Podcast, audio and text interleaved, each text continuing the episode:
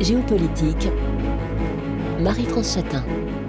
Bonjour à tous, ravi de vous retrouver pour cette nouvelle année. Merci de votre fidélité géopolitique dont nous vous recommandons l'abonnement dans votre application favorite de podcast.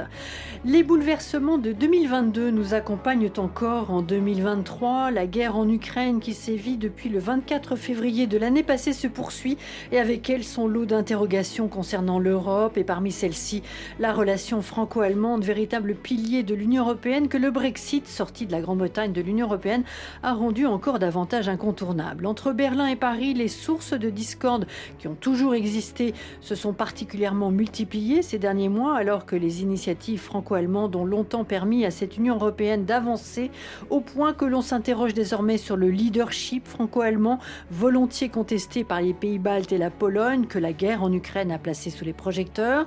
Regard sur la relation franco-allemande à quelques jours du 60e anniversaire du traité franco-allemand, dit aussi traité de l'Élysée signé le 22 janvier 1963 par le général de Gaulle, président de la République française, et par Konrad Adenauer, chancelier de la République fédérale d'Allemagne, pour cette édition en partenariat avec la Revue internationale et stratégique pour son numéro intitulé Repenser la relation franco-allemande. Nos invités Hélène Miard de la Croix, professeure d'histoire et de civilisation de l'Allemagne contemporaine à Sorbonne Université et présidente du Centre interdisciplinaire d'études et de recherche sur l'Allemagne. Bonjour. Bonjour. Jacques euh, Pierre Goujon, historien et germaniste, ancien conseiller culturel à Berlin et à Vienne, directeur de recherche à l'IRIS. Bonjour. Bonjour. Et Gaspard Schnitzler, chercheur à l'IRIS et co-directeur de l'Observatoire de l'Allemagne. Bonjour. Bonjour. Le 22 janvier 2023 marque donc le 60e anniversaire de la signature du traité de l'Élysée. Des parlementaires des deux pays vont siéger ensemble au château de Versailles pour marquer cette date historique et les coopérations qui ont suivi. Le Conseil des ministres franco-allemand reporté en octobre aura également lieu le 22 janvier. Des divergences fondamentales sont apparues ces derniers mois entre la France et l'Allemagne. Paris et Berlin sont divisés sur des sujets essentiels comme la stratégie énergétique ou la défense de l'Europe. Comment se présente euh, Madame Miard de la Croix euh, l'année 2023 pour la relation entre la France et l'Allemagne? Oh ben, elle se présente déjà sous des auspices que l'on veut heureux. Voilà, nous fêtons 60 années d'une coopération étroite euh, qu'on a appelée d'abord réconciliation euh, franco-allemande et qui a permis au, cours de, six décennies de mettre en place un tissu euh, d'échanges, de consultations, de concertation et, et d'action commune. Mmh. Donc on est d'abord sous ce, sous ce signe-là. Alors c'est bienvenu puisque ça va être l'occasion de réparer, entre guillemets, un certain nombre de mauvais impressions que les Français et les Allemands ont données ensemble en octobre dernier, quand on est fait, euh, mis au jour, enfin mis mm. en pleine lumière, euh, des désaccords sur un certain nombre de, questions. Alors c'est pas la crise euh, en Ukraine, c'est pas l'agression de l'Ukraine par la Russie qui a créé ces désaccords. Je pense que c'est une, une erreur de courte vue de, de faire comme si d'un seul coup on s'était, on était fâché après avoir été dans, sur un long fleuve tranquille d'une harmonie parfaite. Ce n'est pas vrai. L'histoire de la France et de l'Allemagne ensemble, c'est une histoire d'intérêts divergents, de mm. structures divergentes, de, mix énergétique divergents, euh, etc. Et simplement, cette guerre en Ukraine a exacerbé la nécessité de prendre des positions, a donc révélé des orientations différentes, des, des priorités euh, momentanées différentes, et a donc mis sur la table la nécessité de parler euh, de questions dont les spécialistes savent très bien qu'elles sont toujours très discutées entre les Français et les mmh. Allemands. Jacques-Pierre Goujon. Oui, alors j'ajouterais à cela le fait que nous avons eu des échéances électorales, donc euh, à la fois de nouvelles personnalités sont euh, arrivées au pouvoir, bien que le chancelier ait été dans la précédente coalition ministre des Finances du chancelier, donc loin d'être euh, inconnu du monde politique, mais des modes de, fonctionnement, des modes de pensée avaient été pris aussi avec Madame Merkel, et d'ailleurs il faut mettre à, l'actif du couple franco-allemand tout de même le fonds européen qui a permis 2020 de faire face euh, à la pandémie et de sauver mm. un certain nombre d'économies euh, européennes. Donc ça, je tiens tout de même à, le rappeler. Et donc, évidemment, euh, nouveau chancelier, mais accompagné également, par contre, de personnalités, elles, qui entrent dans l'exécutif pour la première fois. Hein, je pense à la ministre des Affaires étrangères, hein, par exemple, qui est une verte, hein, Madame Baerbock. Bon, le ministre en charge de l'économie et euh, de l'action euh, climatique, hein, Monsieur Robert Abeck, également vert. Donc là, évidemment, ce sont de nouvelles personnalités, de nouveaux désirata aussi hein, en matière énergétique. Bon, on en reparlera sûrement. Ils mhm. sont obligés évidemment de revenir sur un certain nombre de points. Donc cela, pour la France, évidemment, ça repose les sujets différemment. Donc ça, je crois que ça vient en, complément de, de, ce qui vient d'être dit. Alors, le fait que ce fameux Conseil des ministres franco-allemands se tiennent. Bon, ça, c'est une euh, très bonne chose. Et c'était euh, vraiment euh, lié à un point qui reste tout de même problématique entre la France et l'Allemagne sur les questions de défense. Et puis, je, pense que nous avons une réflexion à avoir sur ce que l'on entend dans les deux pays par souveraineté européenne. Je pense que cela, ça reste euh, un sujet tout à fait euh, intéressant, souvent prononcé dans les discours euh, présidentiels en France, évoqué également par le chancelier allemand, hein, dans son fameux discours de Prague sur l'Europe notamment. Mais que mettons derrière ce concept? Voilà, donc je crois qu'une partie du problème est aussi liée à cela. Gaspard Schnitzler, vous souhaitez rajouter quelque chose? Oui, peut-être simplement compléter sur, euh, sur l'agenda euh, pour 2023. Euh, Je pense que il sera fortement influencé par les problématiques de défense et d'affaires étrangères. On a mm. plusieurs grands chantiers en cours importants qui demanderont des avancées en 2023. Je pense notamment, alors sur le plan bilatéral, on a évidemment ce projet d'avion de combat du futur franco-allemand espagnol, le SCAF. Mm. Une, une phase importante du programme a été débloquée juste avant la fin de l'année et ce le programme devra se poursuivre poursuivre l'année prochaine avec euh, des jalons euh, importants. Euh, au niveau européen, on a la poursuite de la mise en œuvre de la fameuse boussole stratégique, qui était une initiative portée par l'Allemagne, qui avait été adoptée sous présidence française de l'Union européenne. Et donc, on poursuit la mise en œuvre d'un certain nombre de mesures qui sont prévues dans cette boussole stratégique. Et, et pour que cette mise en œuvre soit efficace, on aura besoin d'un moteur ou d'un coup franco-allemand fonctionnel. Et enfin, peut-être un dernier point, évidemment, le soutien, soutien à l'Ukraine et des instruments qui sont en, cours de mise en place au niveau européen. Je pense à, à l'EDIRPA euh, euh, qui est passé un petit peu inaperçu, mais qui est un instrument en fait qui prévoit de, de soutenir financièrement les acquisitions d'armements en commun au niveau de l'Union européenne et qui est en cours de négociation. Et, donc ce sera un, dossier important sur la table également. Alors l'armement, on y vient. Vous disiez, Hélène Mière de la Croix, dans votre première euh, intervention, que finalement, ça n'était pas la guerre en Ukraine qui venait mettre les, les, les, feux de, de la rampe sur le, sur les, dissensions entre, entre l'Allemagne et la France, mais tout de même, cette guerre en Ukraine, elle a modifié, elle modifie un certain nombre de choses, euh, en particulier en Allemagne, sur les questions euh, de défense. On voit euh, l'Allemagne donc annoncer son réarmement. On voit aussi des positions prises par Berlin vis-à-vis des, des États-Unis. Et finalement, je crois que ça déstabilise d'une certaine manière la France, qui ne sait plus très bien quelles sont les priorités allemandes en matière de, de défense? Est-ce que c'est l'Europe? Est-ce que c'est l'OTAN? Est-ce que ce sont les États-Unis? Mhm la de la Croix Les Français sont un peu déstabilisés face à la, réaction allemande, mais c'est le contexte nouveau donc de la guerre en Ukraine qui a déstabilisé d'abord beaucoup l'Allemagne et une, espèce de vision un peu euh, irénique que l'on avait dans ce pays de considérer qu'il n'était pas nécessaire de faire des efforts pour sa propre défense, puisque un, on était protégé par les Américains, et deux, il n'y avait pas de risque d'être soi-même attaqué. Et je pense que on a mal euh, évalué en France, mm. le tsunami que ça a représenté pour l'Allemagne et pour la population allemande et pour les politiques au, premier chef, d'imaginer que d'un seul coup, euh, la possible activité euh, d'une armée allemande ne serait pas loin dans des opérations extérieures, mais possiblement à devoir défendre le territoire et la population et les voisins européens immédiatement à quelques centaines de kilomètres de son propre territoire. Et ça, ça a été vraiment ce terme de, donc, de Zeitenwende, hein, de nouvelle ère, de changement d'époque, et l'expression que le chancelier Scholz a trouvée quelques jours à peine après l'invasion de l'Ukraine pour formuler cet état de sidération et de nécessité de repenser dans une réaction un peu quand même de panique, en prenant en considération l'état, désastreux dans lequel est l'armée allemande, la Bundeswehr, qui a été négligée dans son budget depuis des,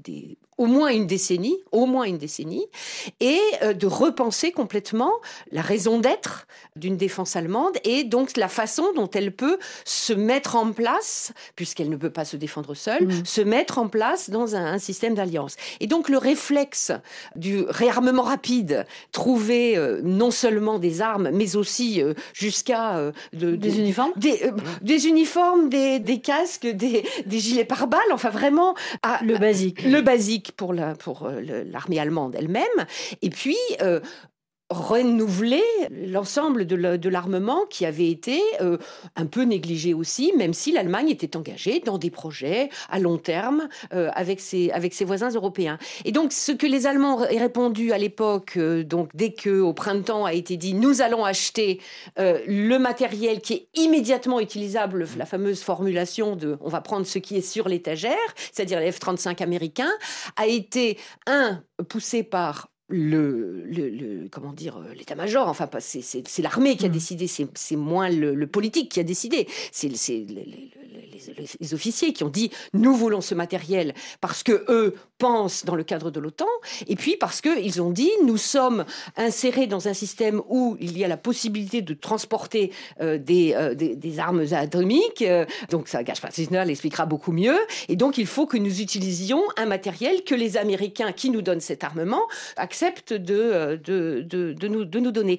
Donc, ils ont donné immédiatement l'impression de tourner le dos mmh. à un projet collectif, à un projet européen, un projet franco-allemand, mmh. avec le SCALF, et d'avoir cette espèce de réflexe, je ne veux voir qu'un seul homme, il n'y a que l'OTAN, et l'Europe, finalement, ne nous intéresse pas. Jacques-Pierre Goujon, la France a le sentiment que l'Allemagne avance toute seule? Alors, pour être honnête, j'ai l'impression que la France a euh, une forme de double discours sur ce qui vient d'être évoqué, le réarmement allemand.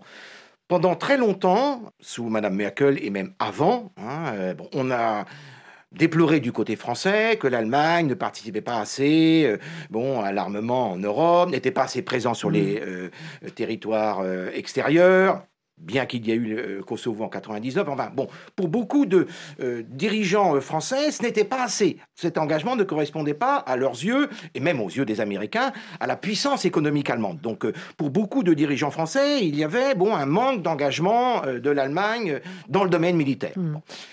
Et donc, euh, euh, surprise lorsque ce fonds de 100 milliards euh, d'euros a été annoncé par le, chancelier.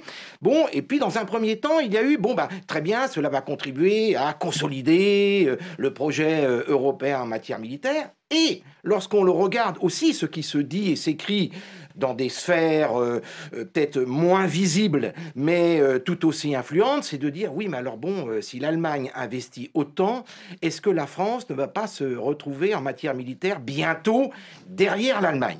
Donc, si vous voulez, d'abord, il y a de vieilles idées pas forcément très saines qui reviennent. et puis, donc, il y a ce langage un petit peu double qui, je trouve, est un peu inquiétant. Donc, il faut avoir le courage de reconnaître que pour un chancelier social-démocrate, ça n'a absolument pas été simple d'annoncer euh, cet engagement de 100 milliards d'euros. Hein. il faut, le temps nous manque, mais on pourrait revenir sur la tradition euh, plutôt pacifiste d'une partie du SPD et euh, donc de la difficulté pour lui de convaincre ses propres troupes. donc cela se fait, mais encore actuellement, tout cela n'est pas très très facile pour lui. Et donc je crois que maintenant, bah, il faut accepter le fait que l'Allemagne, effectivement, est en mesure de, se réarmer, au bon sens du terme. Alors évidemment, euh, le fait qu'il y ait eu des achats euh, d'avions euh, américains est lié, cela vient d'être dit, au fait que bah, sur le marché, c'était présentement les seuls disponibles. Mmh. Alors vient s'ajouter à cela le fait que ces avions étaient aussi en mesure de porter des missiles mmh. nucléaires dont l'Allemagne pouvaient avoir leur responsabilité dans le cadre de l'OTAN. Donc ça, c'est un argument euh, incontestable, hein, qui est un fait. Alors maintenant, évidemment, cela ne doit pas euh, nuire à long terme sur la coopération franco-allemande en matière de défense, et l'accord qui a été trouvé euh, sur l'avion du futur est un très bon signe. Hmm. J'ajouterais quand même un élément, c'est que souvent on incrimine le politique des deux côtés du Rhin en disant mais bon, ça n'avance pas en matière militaire. Oui, mais j'allais dire, regardons les choses. Ce sont aussi des désaccords entre industriels. C'est-à-dire que bah, il y a eu un désaccord longtemps entre euh, Dassault, euh, Airbus. Donc il ne faut pas à chaque fois dire euh, c'est tel président, tel chancelier, tel ministre de la Défense qui n'est pas en mesure de faire les choix nécessaires. C'est quand même très très compliqué et il y a aussi une culture économique différente. La branche de la défense en France reste quand même très sous l'œil de l'État. Bon, c'est une tradition, euh, même si les industriels ont leur marge, évidemment, mais l'État garde un œil. En Allemagne, lorsque vous demandez à un chancelier d'intervenir très précisément sur telle ou décision euh, en matière de défense, il vous dit c'est un secteur économique. Donc il y a aussi, vous voyez, euh, ces paramètres euh, qu'il faut euh, avoir à l'esprit. Donc beaucoup de choses par rapport à ce qui a été dit jusqu'à présent, et notamment par vous, Jacques-Pierre Goujon, sur les questions de défense et de, personnes aussi. Alors peut-être une question de confiance aussi entre la France et l'Allemagne, des questions de, rivalité également, mmh. la question des intérêts des industriels allemands, avec, vous l'évoquiez, Gaspard Schnitzer, cet accord donc intervenu en, en fin d'année. Hein, Hein, euh, concernant le, développement commun du système de combat aérien du futur. Et en même temps, l'Allemagne souffle un peu le, chaud et le froid euh, d'une certaine manière avec cette initiative conduite par l'Allemagne sans la France euh, de mettre en place un, bouclier aérien, le fameux European Sky Shield Initiative, qui implique 14 États de l'Union européenne, membres de l'OTAN, en s'appuyant sur du matériel américain-israélien qui a semé beaucoup de troubles en France. Quelques mots sur... Oui, tout à fait. Vous l'avez dit très justement, il y a un problème de confiance. Je pense qu'on est dans un, moment euh, d'incompréhension entre la France et l'Allemagne. C'est vrai que l'Allemagne n'est pas forcément euh, le chancelier actuel, la personne euh, qui fait le plus de pédagogie en, termes d'explication des décisions qui sont prises. Et il y a eu voilà, une difficulté à comprendre un certain nombre de choix allemands qui ont été faits. Après justement l'annonce de ce fonds spécial de 100 milliards qui a été plutôt bien accueilli côté français, on s'est dit voilà, l'Allemagne prend ses responsabilités, va moderniser son armée, ça va se faire en faveur de l'industrie de défense européenne. Et finalement, quand on regarde les premiers choix capacitaires qui ont été annoncés, c'est que des choix d'achat d'équipements euh, euh, sur étagères étrangers. Euh, il y avait plusieurs projets de coopération franco-allemand, par exemple la modernisation de l'hélicoptère de combat Tigre qui a été abandonné par l'Allemagne, le projet d'avion de patrouille maritime franco-allemand qui a été remplacé par l'achat d'un avion américain Boeing, et donc une incompréhension de la part de la France. Après, ce qu'il faut avoir en tête, c'est que l'Allemagne ne se trouve pas dans la même situation que la France, on n'a pas les mêmes réalités politiques, géopolitiques. L'Allemagne perçoit la menace ukrainienne d'une façon bien plus importante que la France, ne serait-ce que par sa proximité géographique, et également parce qu'on l'a dit, il y a eu des années de sous-investissement, et donc pour l'Allemagne, la priorité, c'était de combler ses lacunes capacitaires, quoi qu'il en coûte, le plus rapidement possible, et tant pis si ça se fait au détriment euh, de l'industrie européenne de défense, d'où euh, ces différents choix. Ensuite, sur le, bouclier euh, euh, antimissile, euh, oui, c'est vrai que la France n'a pas été consultée, hein, ni même l'Italie, qui propose d'ailleurs des systèmes équivalents qui auraient pu être intégrés dans ce projet. ça a été une, surprise pour la France. maintenant, il faut y voir bien plus qu'un simple projet de coopération en matière d'armement. Il faut y voir en fait une nouvelle stratégie allemande vis-à-vis de l'Europe centrale et orientale, ce fameux pivot du centre de gravité de l'Europe vers l'Est qu'a mentionné Olaf Scholz dans son discours euh, de Prague, où en fait l'Allemagne euh, prend conscience qu'avec les élargissements à venir, que ce soit les élargissements dans les Balkans occidentaux ou la Moldavie et, euh, à terme l'Ukraine, eh bien le centre de gravité de l'Europe va basculer vers l'Est et il faut que l'Allemagne fasse partie de ce nouveau centre de gravité. Et donc l'Allemagne essaye de, redorer ses relations avec les pays d'Europe centrale et orientale, en sachant que ces relations ont été fortement dégradées par des années de politique assez tendre entre guillemets vis-à-vis de la Russie avec euh, justement cette euh, volonté de, changement euh, par le commerce, cette doctrine qui prévalait ces dernières mm. années de penser qu'on pourrait contribuer à la démocratisation de la Russie en commerçant avec la Russie. Et là, les pays d'Europe centrale et orientale ont ça en tête, la Pologne notamment, ce qui explique le besoin pour l'Allemagne de redorer son blason vis-à-vis de ces pays. Et c'est pas pour rien que l'Allemagne a également mis en place un système qui s'appelle le Ringtausch, donc l'échange d'alliances, où en fait l'Allemagne propose aux pays d'Europe centrale et orientale qui livrent leur ancien équipement militaire soviétique à l'Ukraine, de le remplacer par de l'équipement moderne allemand, ce qui euh, en soi est une stratégie euh, assez euh, habile qui permet à l'Allemagne de s'implanter durablement sur ces marchés. On reviendra sur la relation de l'Allemagne avec les pays anciennement de, l'Europe de l'Est. On vous retrouve, Gaspard Schnitzler, avec Jacques-Pierre Goujon et Hélène Miard de la Croix après le journal. À tout de suite.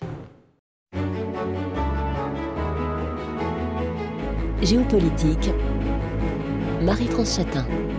Regard sur la relation entre Paris et Berlin pour cette édition en partenariat avec la revue internationale et stratégique pour son numéro intitulé Repenser la relation franco-allemande. Nous retrouvons nos invités, Hélène Miard de la Croix, professeure d'histoire et de civilisation de l'Allemagne contemporaine à Sorbonne Université, Jacques-Pierre Goujon, historien et germaniste, ancien conseiller culturel à Berlin et à Vienne, directeur de recherche à l'IRIS, et Gaspard Schnitzler, chercheur à l'IRIS et co-directeur de l'Observatoire de l'Allemagne. Nous avons terminé la première partie de l'émission sur cette notion de, déplacement du centre de gravité euh, de l'Europe qui bascule à l'Est, euh, Hélène Miard de la Croix.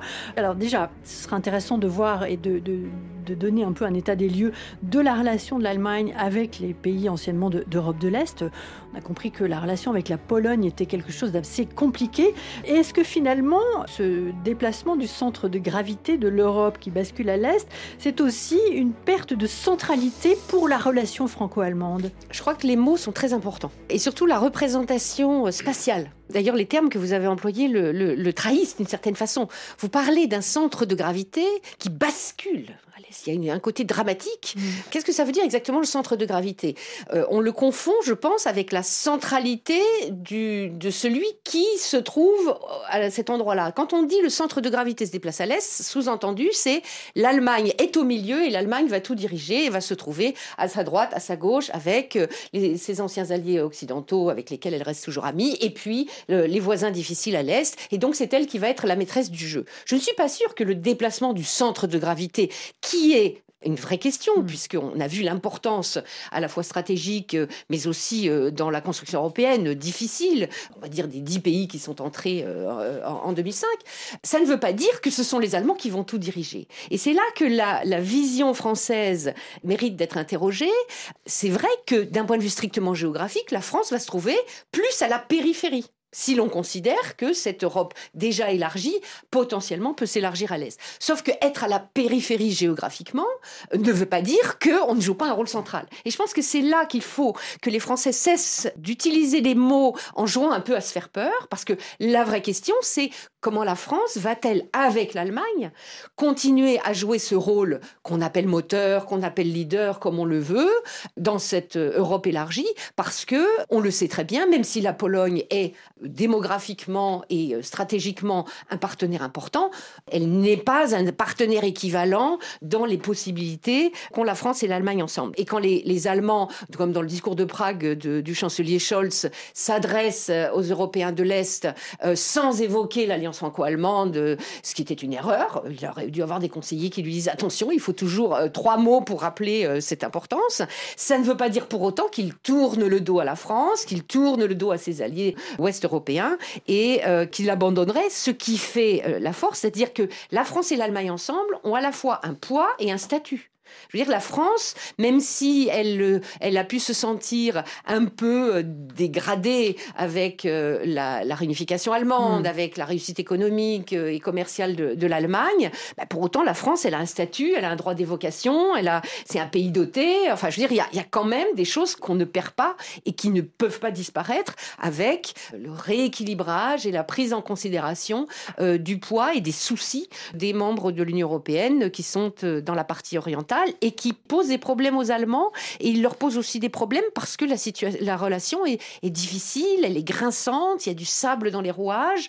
Euh, c'est beaucoup moins apaisé que dans la relation entre la France et l'Allemagne. Alors, vous parliez de pays dotés, parlons de la France dotée de l'arme nucléaire, on l'avait bien compris. Jacques-Pierre Goujon, euh, sur les relations compliquées de l'Allemagne avec les pays anciennement d'Europe de l'Est Alors, bon, d'abord, il y a l'histoire.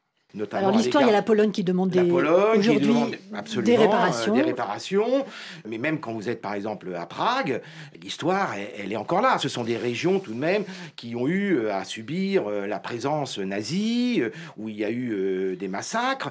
Même chose concernant, même c'est pas directement ce qu'on entend par Europe de l'Est, mais quand même il y a une réflexion à avoir sur les Balkans. Mm. Bon, sur les Balkans, c'est la même chose. Donc là, c'est quand même bon, l'histoire pèse encore mm. lourdement, même si bon bah les efforts sont faits. Hein. Euh, il ne faut pas euh, l'oublier.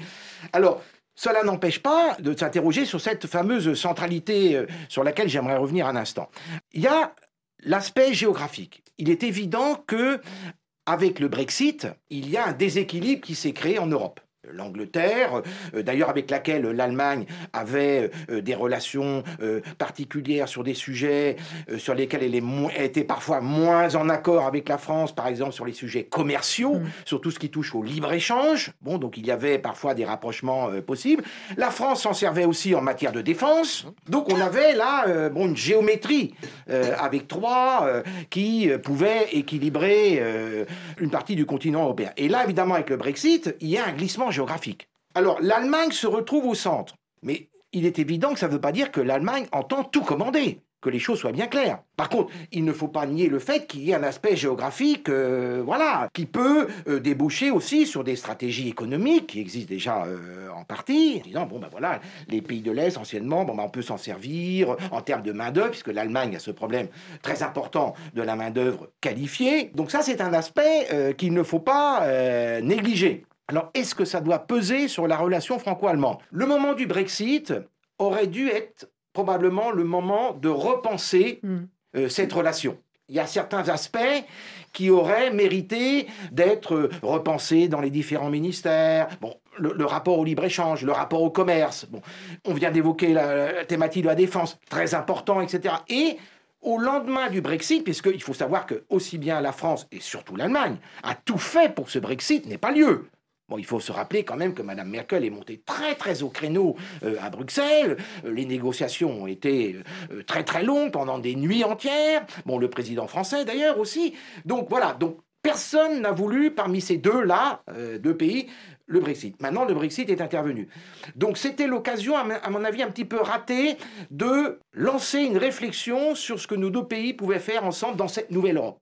Et ça n'a pas été fait. Bon, euh, voilà. Alors, il y a eu aussi des élections euh, dans les deux pays. Bon, ça, n'aide jamais hein, à avoir une réflexion de fond. Mais là, je crois qu'il y a peut-être eu un rendez-vous manqué. Voilà et, la pandémie qui évidemment a éloigné euh, les personnalités de, de, tout contact. Euh, est-ce qu'il y a un problème de communication, euh, Gaspard Schnitzer, entre la France et l'Allemagne aujourd'hui? Alors on n'a pas parlé de l'énergie, pardon, on a beaucoup parlé de la défense. Et juste pour mm. l'énergie, pour nos auditeurs, je peux rappeler que la France livre du gaz à l'Allemagne, donc il n'y a pas que des dissensions. La France livre du gaz à l'Allemagne qui en échange fournit de l'électricité à la France pour compenser sa production nucléaire qui est en berne.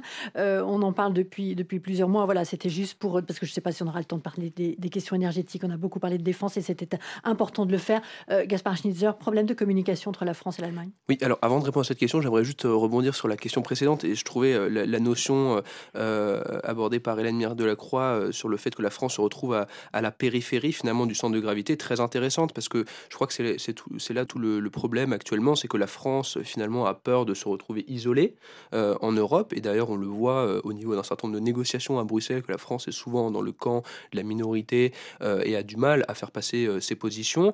Et en, fait, c'est intéressant parce que la, France est dans une relation, je dirais, assez exclusive avec l'Allemagne, mise beaucoup sur cette coopération, là où l'Allemagne n'hésite pas à avoir euh, d'autres relations étroites avec, avec un certain nombre de pays. Et, et peut-être que c'est là une des raisons de, de l'incompréhension actuelle sur, sur ce qu'on disait sur, sur les, relations historiques de l'Allemagne avec les pays d'Europe centrale orientale. Il faut bien avoir en tête que c'est quand même leur Entre guillemets, c'est des pays qui sont à leurs frontières, dans lesquels l'Allemagne est implantée économiquement depuis des années, avec des usines, euh, des chaînes de production, un certain nombre d'entreprises allemandes. Donc pour l'instant, c'était des relations euh, purement économiques, mais il y a une présence allemande dans ces pays. Et puis, il faudrait rappeler quand même que l'Allemagne était le premier pays à l'époque à reconnaître euh, l'indépendance de la Croatie au moment de, l'éclatement de la Yougoslavie. voilà, juste une petite parenthèse. Sur le problème de communication, oui, je pense qu'il y a un problème de communication je, pense que euh, la France n'a pas l'habitude, d'une certaine façon, que l'Allemagne euh, prenne des décisions unilatérales. Euh, c'est quelque chose de nouveau, que l'Allemagne apprenne ce langage de la puissance, que, la France exerce déjà depuis un certain nombre d'années. Et on a l'impression de, découvrir au fur et à mesure des discours, des annonces, des voilà des, des, changements euh, auxquels euh, on ne s'attendait pas. Et, et, en fait, c'est intéressant parce que dans le traité euh, de l'Élysée, finalement, le traité de l'Élysée, un des objectifs fondamentaux, c'était justement de, de, se coordonner, d'avoir un, un, un, lieu d'échange, de dialogue avec des réunions régulières, une à deux fois par an, entre les chefs d'État, puis après, en, 2000, en 2004, entre les, les ministres. Et, et, finalement, on se demande s'il y a encore véritablement cette coordination.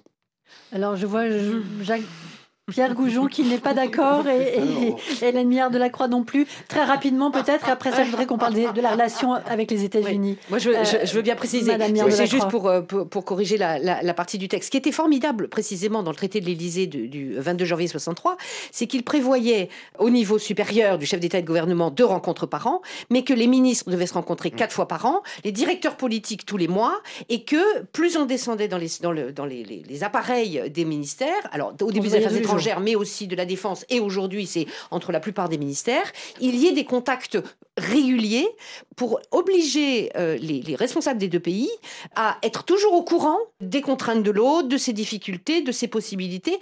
Alors le grand objectif était de rapprocher, de, donc de se parler aussi souvent que nécessaire pour faire converger les positions principales des deux pays. Donc c'est vraiment dans quelques petites phrases un programme très mmh. ambitieux que, avec un recul de 60 ans, globalement on a quand même assez bien réussi. Alors il y a toujours des, des différences, mais le, le, réseau, mm. ce, réseau entre les deux pays, il existe jusqu'à des échanges de fonctionnaires. Il y a dans les ministères français des euh, diplomates allemands, des hauts fonctionnaires allemands, inversement, et euh, pour euh, se nourrir du regard de l'autre, mm. de ces qu'il complète en disant nous, nous ne faisons pas cela comme ça. Si vous proposez ça comme ça, ça ne peut pas fonctionner pour telle et telle raison, et donc qui décode euh, l'autre pays euh, lorsqu'ils sont en, déplacement. Alors, euh, convergence, on a beaucoup parlé de, dissension.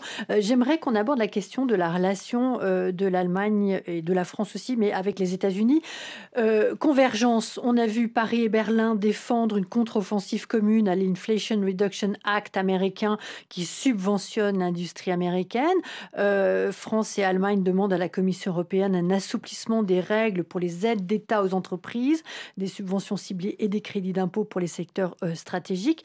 Euh, ça, euh, Jacques-Pierre Goujon, c'est tout de même un élément important. Qu'est-ce que l'on peut dire de la relation qu'a l'Allemagne avec les États-Unis que n'aurait pas la France? On a parlé très rapidement de l'achat par l'Allemagne des F-35 américains parce que les avions, l'avion français, l'avion commun n'étaient pas prêts. Donc euh, voilà, l'Allemagne. Euh, et finalement, peut-être aussi une certaine façon de fonctionner euh, assez similaire entre la France et, les États-Unis. Je pense au Germany First pour l'America First. Oui.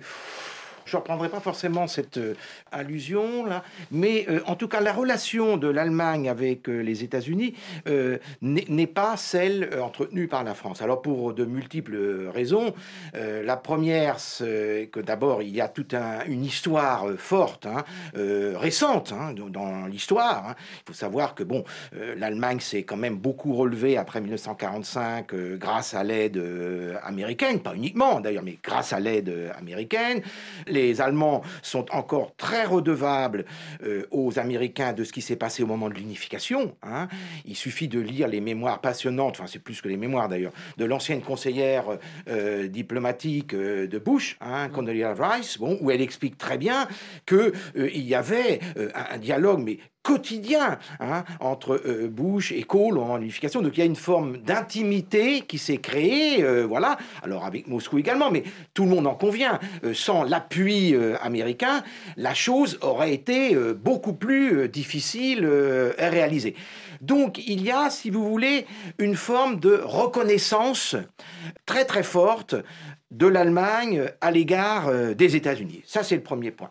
Le deuxième point, c'est évidemment le rapport à l'OTAN le rapport à l'OTAN, il est euh, euh, très différent de euh, celui qu'entretient la France, pour les, simples raisons que bah, l'OTAN, en 1955, a accueilli hein, cette nouvelle Allemagne, bon, après l'échec de la communauté européenne de défense, notamment du fait du vote de l'Assemblée nationale française le 30 août 1954, le rejet. Bon, voilà. Donc, si vous voulez, pour l'Allemagne, l'OTAN, c'est incontournable. Et évidemment, la France n'a pas cette même relation à l'OTAN, mm. sans revenir sur le départ euh, de la France, bon, euh, à l'époque de De Gaulle, bon, euh, il y a toujours un petit peu, non pas cette méfiance, mais la France, en tout cas, est moins partante et considère que justement, la souveraineté européenne en matière de défense doit se construire plutôt, non, non pas en opposition, loin de là, mais en dehors de l'OTAN. Et pour l'Allemagne, c'est impensable. Pour l'Allemagne, c'est impensable. Donc, si vous voulez, là, on touche bon, à ce qu'on évoquait au début, le concept de souveraineté. Je pense que la difficulté, c'est que dans l'esprit français, la souveraineté, euh, c'est la souveraineté européenne, j'allais dire euh, purifiée, hein, entre guillemets, notamment renforcement de la relation franco-allemande, une étroitesse de cette relation. Euh. Et puis pour les Américains, c'est un petit peu une alliance à trois, quoi. Vous voyez bon. Donc pourquoi pas un rapprochement, mais les États-Unis, on en a besoin.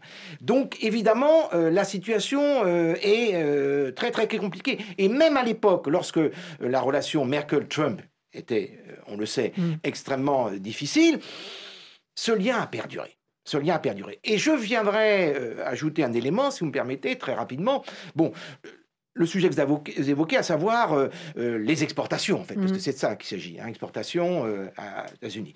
Alors, l'Allemagne, il faut jamais perdre ça de vue, ça joue un rôle dans les négociations diplomatiques, c'est l'économie la plus ouverte du G7. 80% d'ouverture. 69% euh, du PIB est constitué des exportations. Et donc, si vous voulez, vous avez forcément euh, un regard euh, de l'Allemagne sur tout ce qui touche au commerce, aux subventions, différent de ce que peut avoir la France. Alors, euh, je vous passe la parole, euh, Gaspard Schnitzler. Euh, Jacques-Pierre Goujon évoquait la question de l'OTAN d'abord pour l'Allemagne, défense européenne ensuite. C'est un versement exact de ce que souhaite la France, avec donc des positions difficilement conciliables. Oui, tout à fait. Je voulais compléter ce que, ce que disait Jacques-Pierre Goujon sur cette différence d'approche vis-à-vis des États-Unis. Et, ce qui illustre assez bien cette différence, c'est, ne serait-ce que d'un point de vue sémantique, la France, depuis des années, euh, prône une autonomie stratégique. Mm. Euh, et, l'Allemagne a beaucoup de mal avec ce concept en fait qu'elle perçoit comme euh, une émancipation de l'OTAN, une autonomie qui se construirait en, en opposition à l'OTAN, là où mm. la France la voit en complément à l'OTAN. Et donc l'Allemagne privilégie désormais le terme de, de mémoire souveraineté stratégique qu'elle trouve un peu plus consensuel. Mais au-delà du, du, débat sémantique, oui, l'Allemagne entretient une relation très particulière avec les États-Unis. D'ailleurs, ce qui est intéressant, c'est que enfin, nous, Français, ça nous paraît inconcevable d'avoir ce niveau de dépendance aux Américains qu'ont les Allemands. Mais quand vous demandez à un Allemand, et même à des Allemands dans les ministères, ils vous disent, mais nous, n'avons aucun euh, souci à être dépendants euh, d'un point de vue capacitaire euh, des Américains, ça ne nous pose pas de problème.